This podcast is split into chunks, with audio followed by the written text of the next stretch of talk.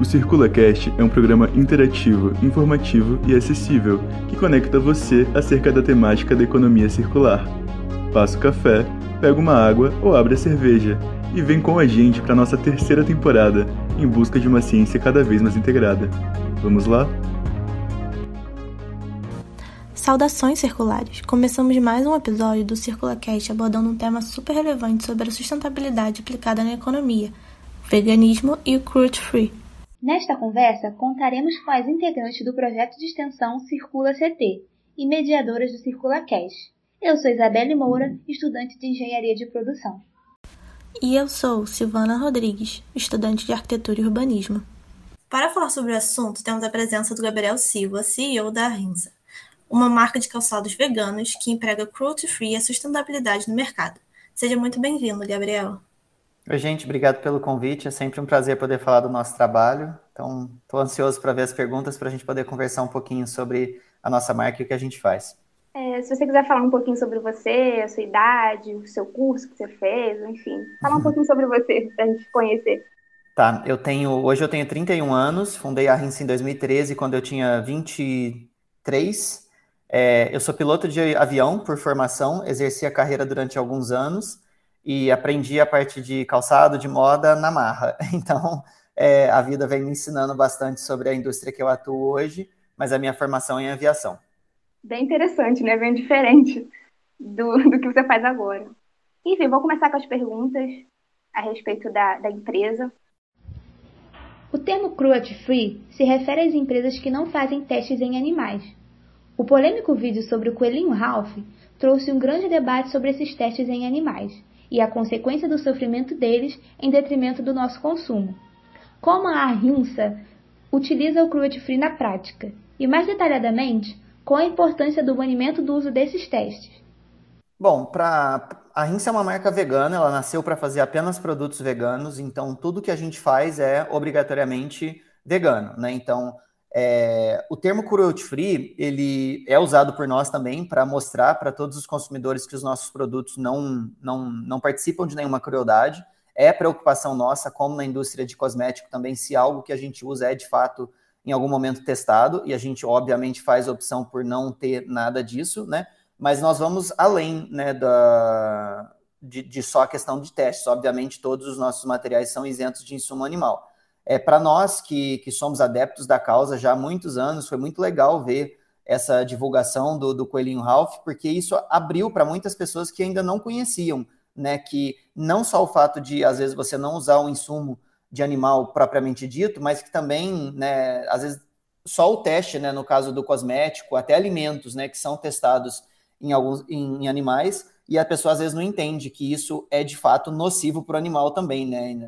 Ali foi acho que super bem colocado todos os danos né, que o animal pode receber, né? Se a gente vê fotos aí super é, complicadas, né, dos animais que ficam com sequelas, né, às vezes até morrem mesmo durante esses testes. Então, abrir isso de uma maneira é, talvez divertida seria a palavra certa, né, assim, criativa, divertida, para que as pessoas possam ver, né, de fato o que acontece, acaba ajudando a gente também que estamos vendendo um produto que não tem nada a ver com o teste normalmente, né, é, mas acaba acendendo, né? Que oh, esse consumo, né, ele tem que existir, tem que haver uma migração, tem que haver uma cobrança do usuário e uma, às vezes até questões é, de modificar legislações também, né, para que certos produtos não tenham a necessidade do teste no animal, no caso, para que e, e, que possam ser comercializados, né? Então, uma vez que a pessoa se antena para isso, migra o seu consumo para esse tipo de produto, a gente acredita que isso vai ter um reflexo para nós também, que já estamos aqui há oito anos é,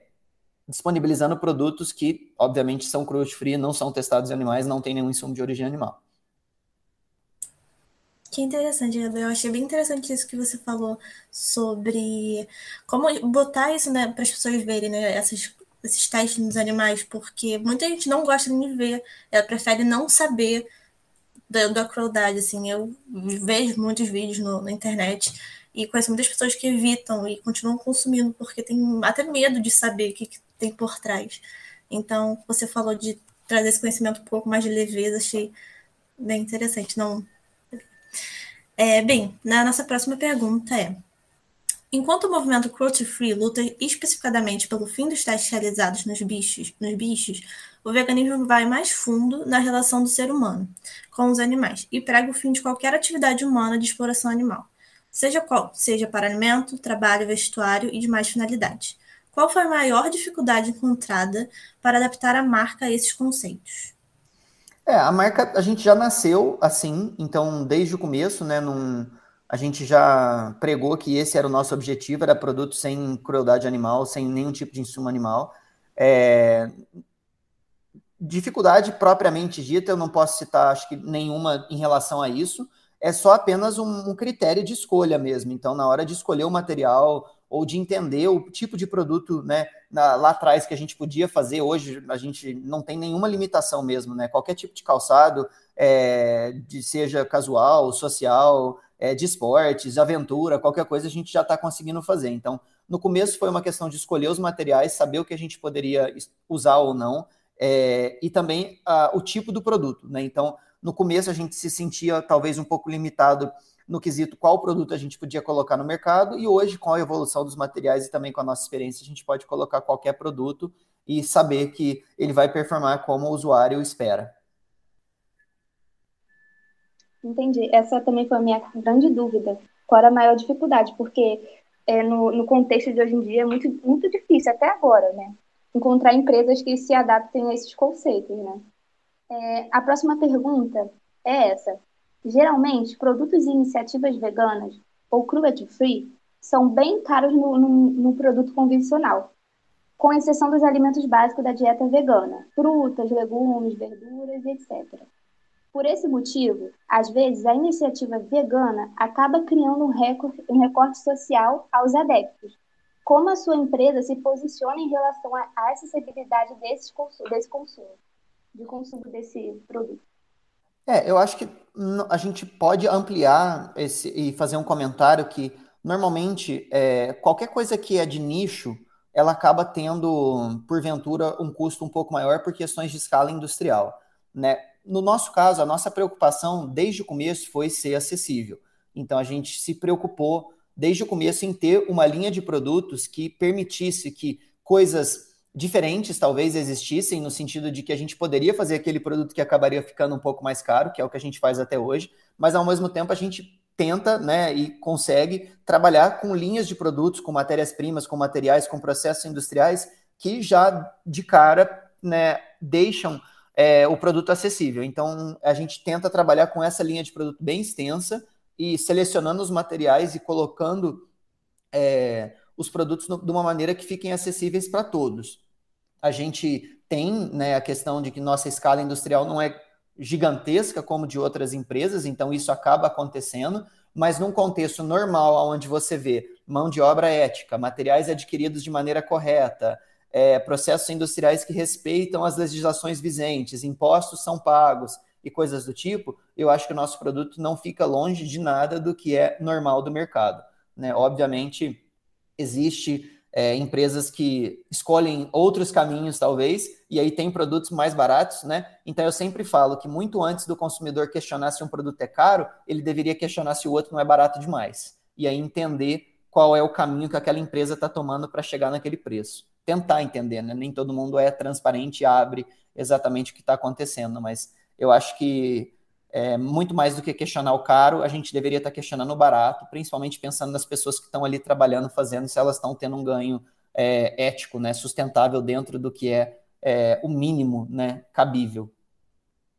É, eu tenho uma pergunta a respeito do público-alvo que vocês mais atingem. Se são jovens, se são adultos, enfim, também é classe. Assim, qual é, a maioria de que vocês conseguem vender o produto? Enfim. Tem essa pergunta, ah. porque realmente, né, a questão de, de qualidade, ela excede qualquer. É igual você disse. Não interessa ser caro ou não, mas interessa que você está tá, tá, é, fornecendo para o cliente, né? A qualidade. É a gente tenta ter uma linha de produto bem homogênea, é, com, é, com, com, esses, é, com essas quebras, vamos dizer, para que tenha uma escala, né, uma escada de preços acessível para todos. E, obviamente, a gente faz produtos masculinos, femininos, unissex, e dentro desses produtos tem sim alguma, algum alinhamento com faixa etária, né, utilização, coisas do tipo, mas a gente tenta ainda assim né, ser uma marca que atende um leque muito grande de consumidores. Na prática, a gente enxerga que o nosso o que o consumo de fato é feito por pessoas em média de 25 a 35 anos. É, aqui no Brasil, a nossa venda é mais para mulheres e no exterior é mais para homens. Mas é dentro um pouco dessa faixa etária e em termos de classe, de poder aquisitivo, não tem uma de... algo bem definido por conta da, da gama de produtos que a gente oferece mesmo. Então a gente não está com produto só para classe A e também nem não está com produto só para classe C e D, por exemplo. Está bem distribuído é, a faixa de preço, né? E a gente tem, enfim, sempre ações que, que deixam os produtos ainda com preços mais atrativos, então é, é bem distribuído mesmo. Agora me veio outra pergunta que eu fiquei curiosa. É, vocês vendem também no exterior. Você acha que a venda no exterior às vezes é mais fácil que no Brasil, porque talvez lá eles já tenham assim uma ideia melhor de cruelty free e até dessa dessa me fugiu a palavra, desculpa, dessa do apoio a esse ativismo, né, ao veganismo, do que, no Brasil eu acho que talvez esse debate não esteja só em uma parte da sociedade e ainda não chegou em todo mundo.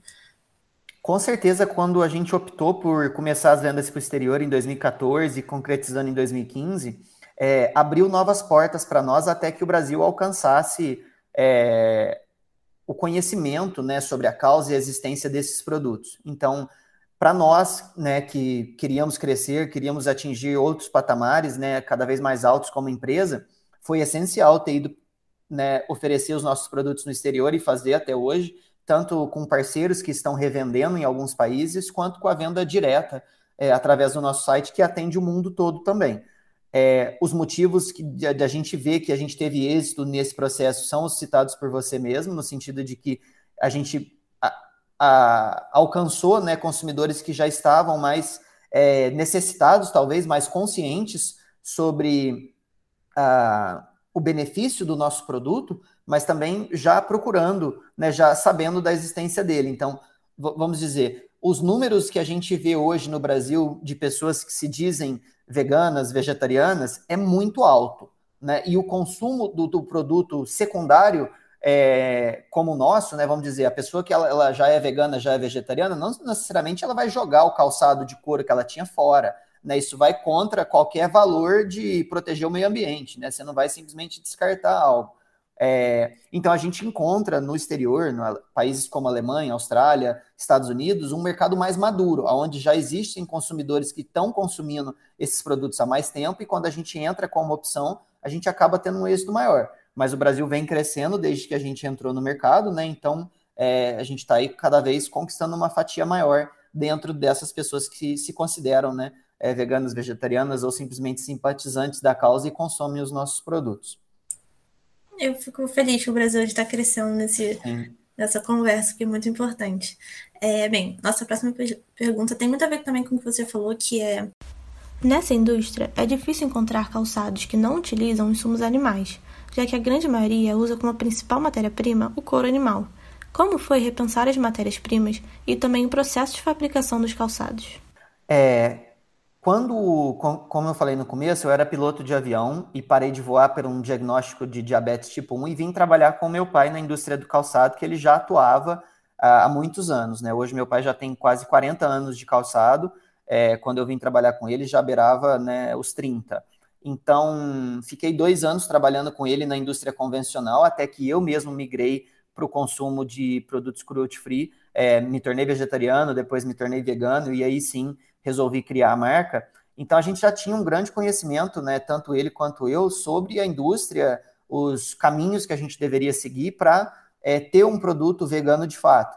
Então, a gente sabia aonde ir exatamente, né? Não foi é, vamos dizer, tão difícil assim. Eu sabia os fornecedores que eu gostaria de trabalhar, quais eram os tecidos que eu gostaria de começar usando, e posteriormente, quando, quando a gente resolveu, tomou a decisão de usar produtos sintéticos também, a gente já sabia mais ou menos os caminhos. Obviamente, as coisas vão evoluindo, vão mudando nos anos subsequentes, e no processo produtivo é, é, é mais uma adaptação. Né? Assim, a gente hoje, vamos dizer, a gente sabe os caminhos, né? Eu sei que tipo de é, insumos eu tenho que evitar muito além só do couro, né? Então, ah, o couro, obviamente, é de animal, mas existem outros materiais envolvidos no processo convencional que vão ter insumos animal também, que a gente sabe como evitar.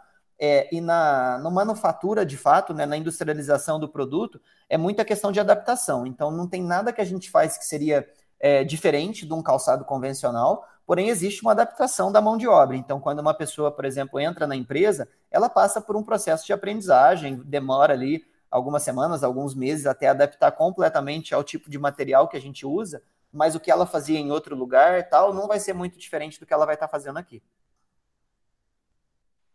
Nossa, é bem interessante, até porque imagino que nem, assim, a maioria da população não tem essa noção, né, de, de que existam outros, outros materiais, enfim, que você pode utilizar, até mesmo quem já tem mais experiência nessa indústria de calçado, né, então essa, esse, é tipo um treinamento, né, que vocês dão para esse funcionário, então eles ficam mais a par, né, dessa situação, achei bem interessante. Até você me fez pensar nessa pergunta que eu ia fazer, é, essa é só critério da minha dúvida mesmo, de curiosidade. É, como a, a, marca prega bastante esses conceitos, e eu sei que é muito importante, eu queria saber se até os, os fornecedores de vocês, se vocês têm essa noção de se eles testam em animais, enfim, como é que vocês se certificam que também esse produto que vocês recebem, é, entendeu, respeita essas, é, a própria, a sua própria, como é que eu posso dizer, a sua própria lei, né, o que vocês já estabeleceram. Como é que vocês têm essa noção? É, é tudo o sentido de validação mesmo, né? Vamos dizer, então a gente vai começar com um fornecedor novo, a gente tem que colocar todos os nossos critérios de cara, né? A gente não pode descobrir depois que há algo que é, fale no nosso critério. Então, bem de, de começo mesmo, a gente expõe todos os nossos critérios, pede informações, né? Caso o fornecedor, vamos dizer, ah, não, não tenho certeza se a gente vai se enquadrar. Então, a gente tem que validar isso, ir além, fazer questionamento, é, em último caso, existe a opção de testar em laboratório para ver se está isento né, daquilo que a gente não gostaria de ver mesmo, mas normalmente não, não, não precisa chegar nesse ponto pelo fato da gente já deixar bem exposto. Olha, somos uma marca vegana, não aceitamos nem, nenhum insumo é, de origem animal, e aqui está o que a gente já sabe que pode ser que tenha, né? Mas é, dentro dos materiais que a gente usa, conforme eu estou falando, a, a, a questão de ser né, de cara, olha, somos veganos, a gente já está evitando os materiais, é, já deixando claro quais são aqueles que a gente não pode estar tá usando, né? Principalmente no, nos insumos é, secundários, né? No, no que é o que vai fazer compor o sapato mesmo, é muito difícil ter alguma coisa. Então, sabendo aonde procurar, sabendo com qual fornecedor falar, dificilmente a gente vai ter algum problema quanto a isso. Entendi. Então vocês realmente procuram, se preocupam nessa questão, até mesmo para os fornecedores. Exato. Enfim, é, a próxima pergunta, ela diz muito a respeito do, do material né, que vocês utilizam, como é que foi. É, há uma forte crença que sapatos que não utilizam couro animal são menos resistentes e têm maior desgaste do que os que fazem uso desse material. Como é o ciclo de vida do couro vegano? E é um material que pode fazer parte da economia circular?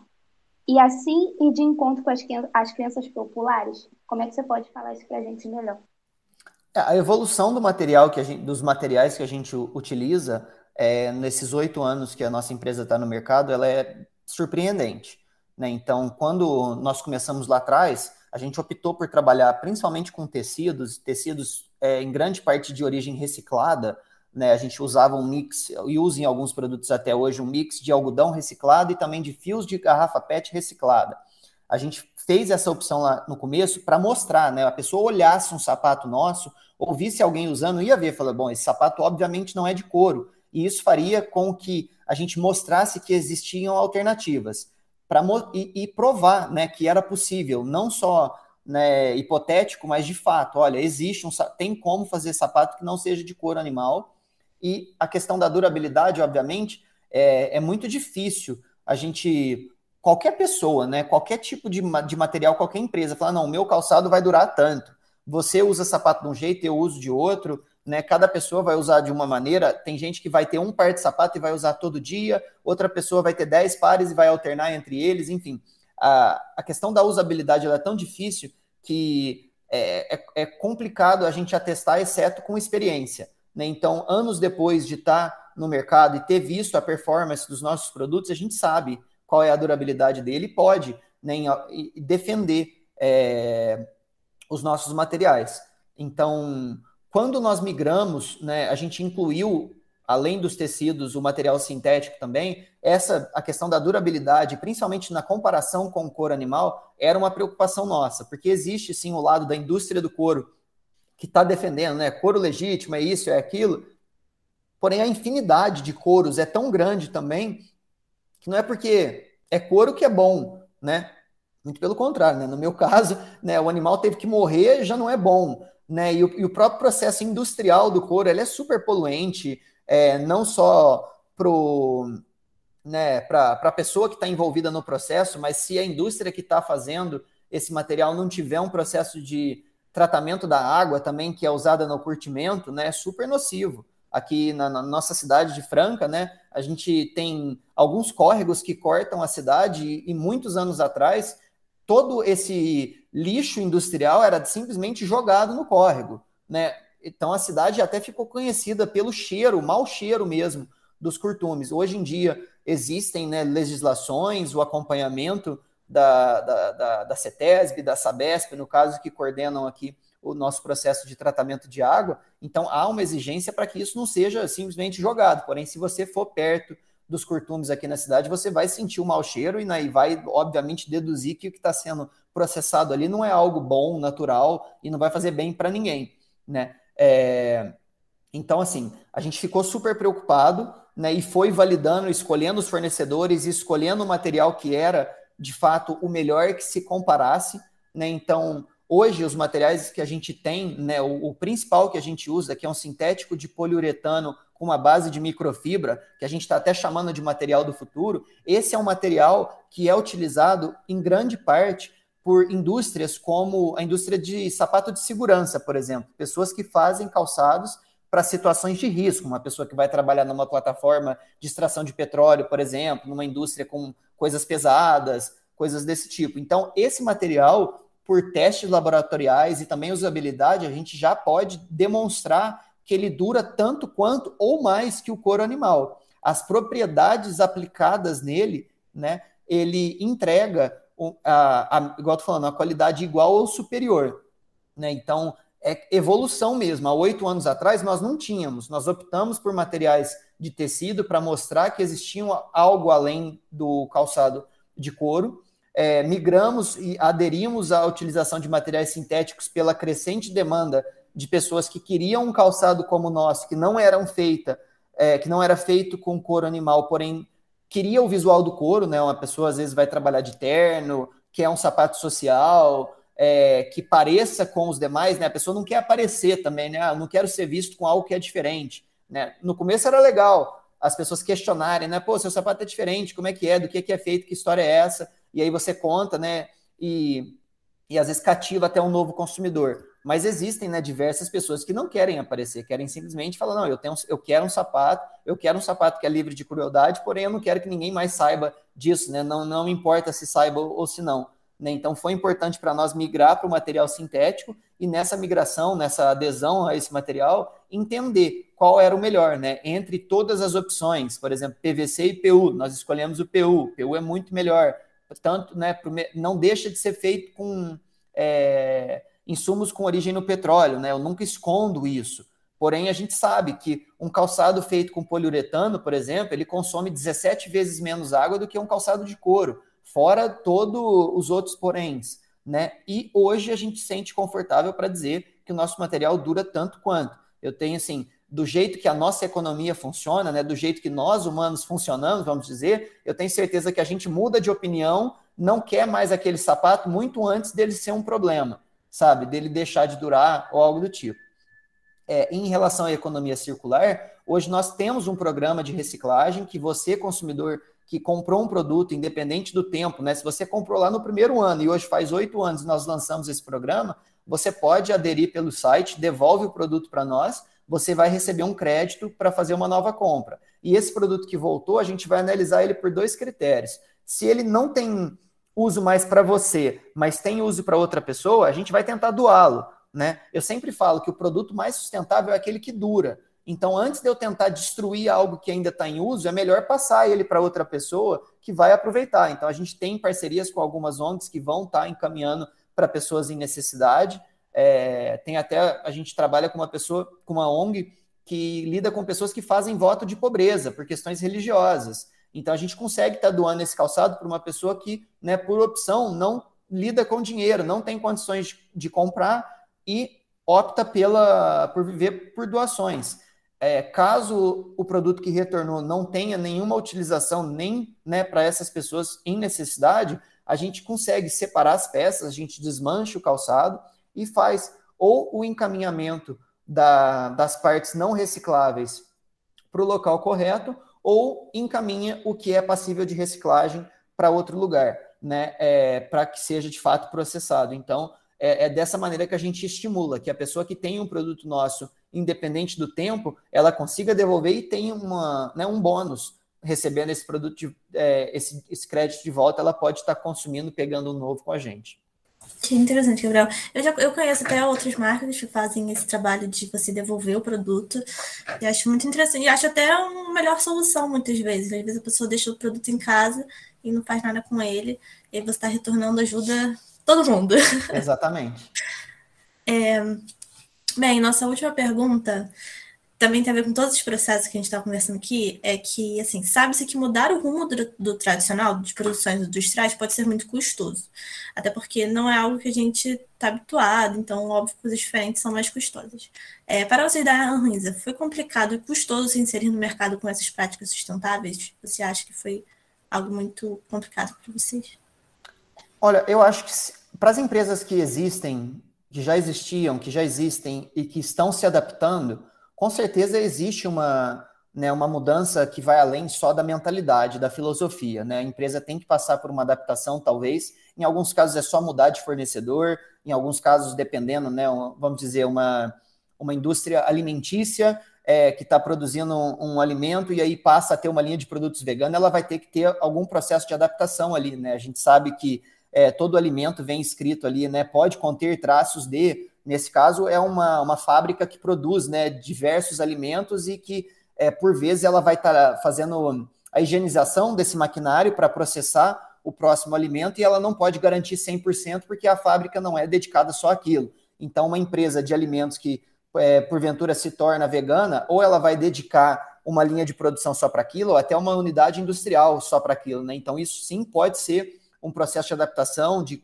que, que gere novos custos. No caso da Rinsa, como nós já nascemos veganos, é, a gente já nasceu do zero para isso, né? Então não houve nenhum tipo de adaptação e o custo que nós tivemos foi o custo de começar, né? E, e não tivemos nenhum custo além do que teríamos se fôssemos não veganos, por exemplo, né? Porque como foi do zero e não há nenhuma diferença no nosso processo exceto a aquisição da matéria-prima. Né? Então, adquirindo a matéria-prima, a gente já adquiriu o que era vegano, não precisou migrar, não precisou mudar de fornecedor, não precisou mudar maquinário, então não houve para nós essa adaptação. Mas eu entendo que, igual eu falei, é, principalmente citando, eu acho que as empresas né, que lidam com alimentos ou talvez com cosméticos, né, coisas que vão estar tá, é, seguindo outros critérios, talvez tenha que ter uma adaptação ali na testagem ou mesmo na, na linha de produção. Né? No nosso caso, enxergo que para até para outras empresas né, de calçados que queiram talvez migrar é, para produzir apenas calçados veganos, é uma questão de, de material mesmo. Você tem que saber o material que você está usando, qual é que você está adquirindo, qual é o que você pode, o que você não pode, e a partir dali o processo vai ser, é, vamos dizer, tranquilo, né? É, não, não vai existir um grande custo como não houve para nós, já que a gente já estava começando do zero mesmo.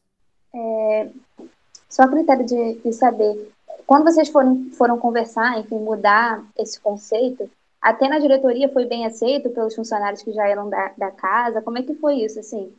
Então, nós começamos do zero, né? Então, quando eu resolvi começar, não tinha ninguém. Tinha eu e meu pai. Aí a gente começou e todo mundo que entra, né, que começa na empresa, a gente explica a filosofia, né, quais são os nossos critérios, quais são os nossos né, materiais, o que pode, o que não pode. É, Pré-pandemia, a gente tinha o hábito de fazer mais coisas, né? A gente fazia eventos e servia apenas comida vegana, enfim. Então, era, vamos dizer, na pré-pandemia era um processo que a gente espera voltar em breve de poder também educar um pouco mais os nossos profissionais sobre a nossa filosofia, aquilo que a gente defende, aquilo que os nossos consumidores buscam. Mas como começamos do zero, não tinha ninguém, né? Então eu tive que convencer o meu pai, basicamente, ele super topou a ideia, é, ele entendeu a necessidade com base naquilo que eu estava buscando para mim e entendeu o caminho que eu estava é, querendo, né, fundar uma nova empresa, né? Então era completamente separado daquilo que ele já tinha e o intuito, né, foi super entendido por ele, já que ele viu que era uma necessidade minha, que a gente estava enxergando que era de outras pessoas também, e que a gente tinha um caminho aí, um mercado a ser atendido que a gente poderia é, seguir tranquilamente. Então, é, começando do zero, né, foi só basicamente nós dois alinhar as ideias e aí seguir, e aí depois cada pessoa que entra na empresa no decorrer desses oito anos passa né, por um processo de, olha, aqui é uma empresa vegana, a gente tem que seguir esses critérios, né, e é, é bem tranquilo. Bem legal, né, Silvana? É, legal. Amanda conversa, assim, por mais pessoas, assim, por mais empresas, assim, por um mundo onde o cruelty free seja normal, né, que não seja nada diferente, que seja o habitual. Bem, é, infelizmente estamos chegando ao fim desse episódio, mas não poder, poderíamos deixar de te agradecer mais uma vez pela participação, Gabriel. Não, muito obrigado pelo convite. Eu acho que a gente tem bastante informação no site, então eu convido todo mundo para acessar. Acho que vocês vão colocar aí no, nos detalhes do episódio, mas é usearrinça.com o site e estamos em todas as plataformas também de mídias sociais com o handle Use a Rinça. Então é só ir lá, tem uma seção bem bacana no site que é Ler Mais, e lá tem vários artigos explicando como é trabalhar aqui, como o calçado é feito, os materiais que a gente usa, um pouquinho da minha história também. E quem quiser, né, tiver alguma dúvida, tal, quiser mandar pelas redes sociais mesmo, pode mandar, que normalmente eu estou dando uma olhada por lá, o pessoal encaminha e eu posso responder. Então, obrigado pelo convite. É, foi super bacana é, ouvir as perguntas de vocês e poder responder com o nosso olhar. Ah, que bom, também fiquei bem, bem interessada nesse tema. Confesso que eu não conhecia, eu passei a conhecer depois que vocês mandaram e-mail, enfim, a gente combinou certinho esse episódio. Então, assim, eu desejo sucesso para vocês, que vocês alcancem o Brasil inteiro, que vocês possam trazer essa consciência e também outras empresas também se abrirem, enfim, vocês espalharem essa cultura, né, nova para gente, porque tem que, como a Silvana disse, tem que ser um, algo coletivo, né, que realmente mude. E eu tenho certeza que onde vocês estão já, já mudou alguma coisa, já viram mudar. É, lá perto de onde vocês trabalham, tem alguma outra empresa de calçados ou é só de vocês? Se alguém já chegou a comentar com vocês? Não, é, aqui na, na nossa cidade tem mais de 600 fábricas de calçado e algumas já estão com linhas de produtos veganos também. É, não sei se exatamente seguindo a gente, mas vendo a tendência do mercado de procurar produtos cada vez sustentáveis, mais sustentáveis e também empáticos né, com os outros seres que vivem nesse planeta também. Muito legal. Que bom, né? É. E é isso.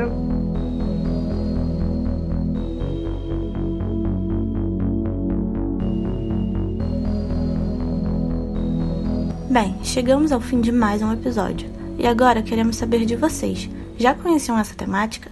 Ficaram curiosos para saber se as marcas que consomem praticam o cruelty free? Nos contem o que acharam no nosso Instagram, circulact. Obrigada a todos e até a próxima. Abraços circulares.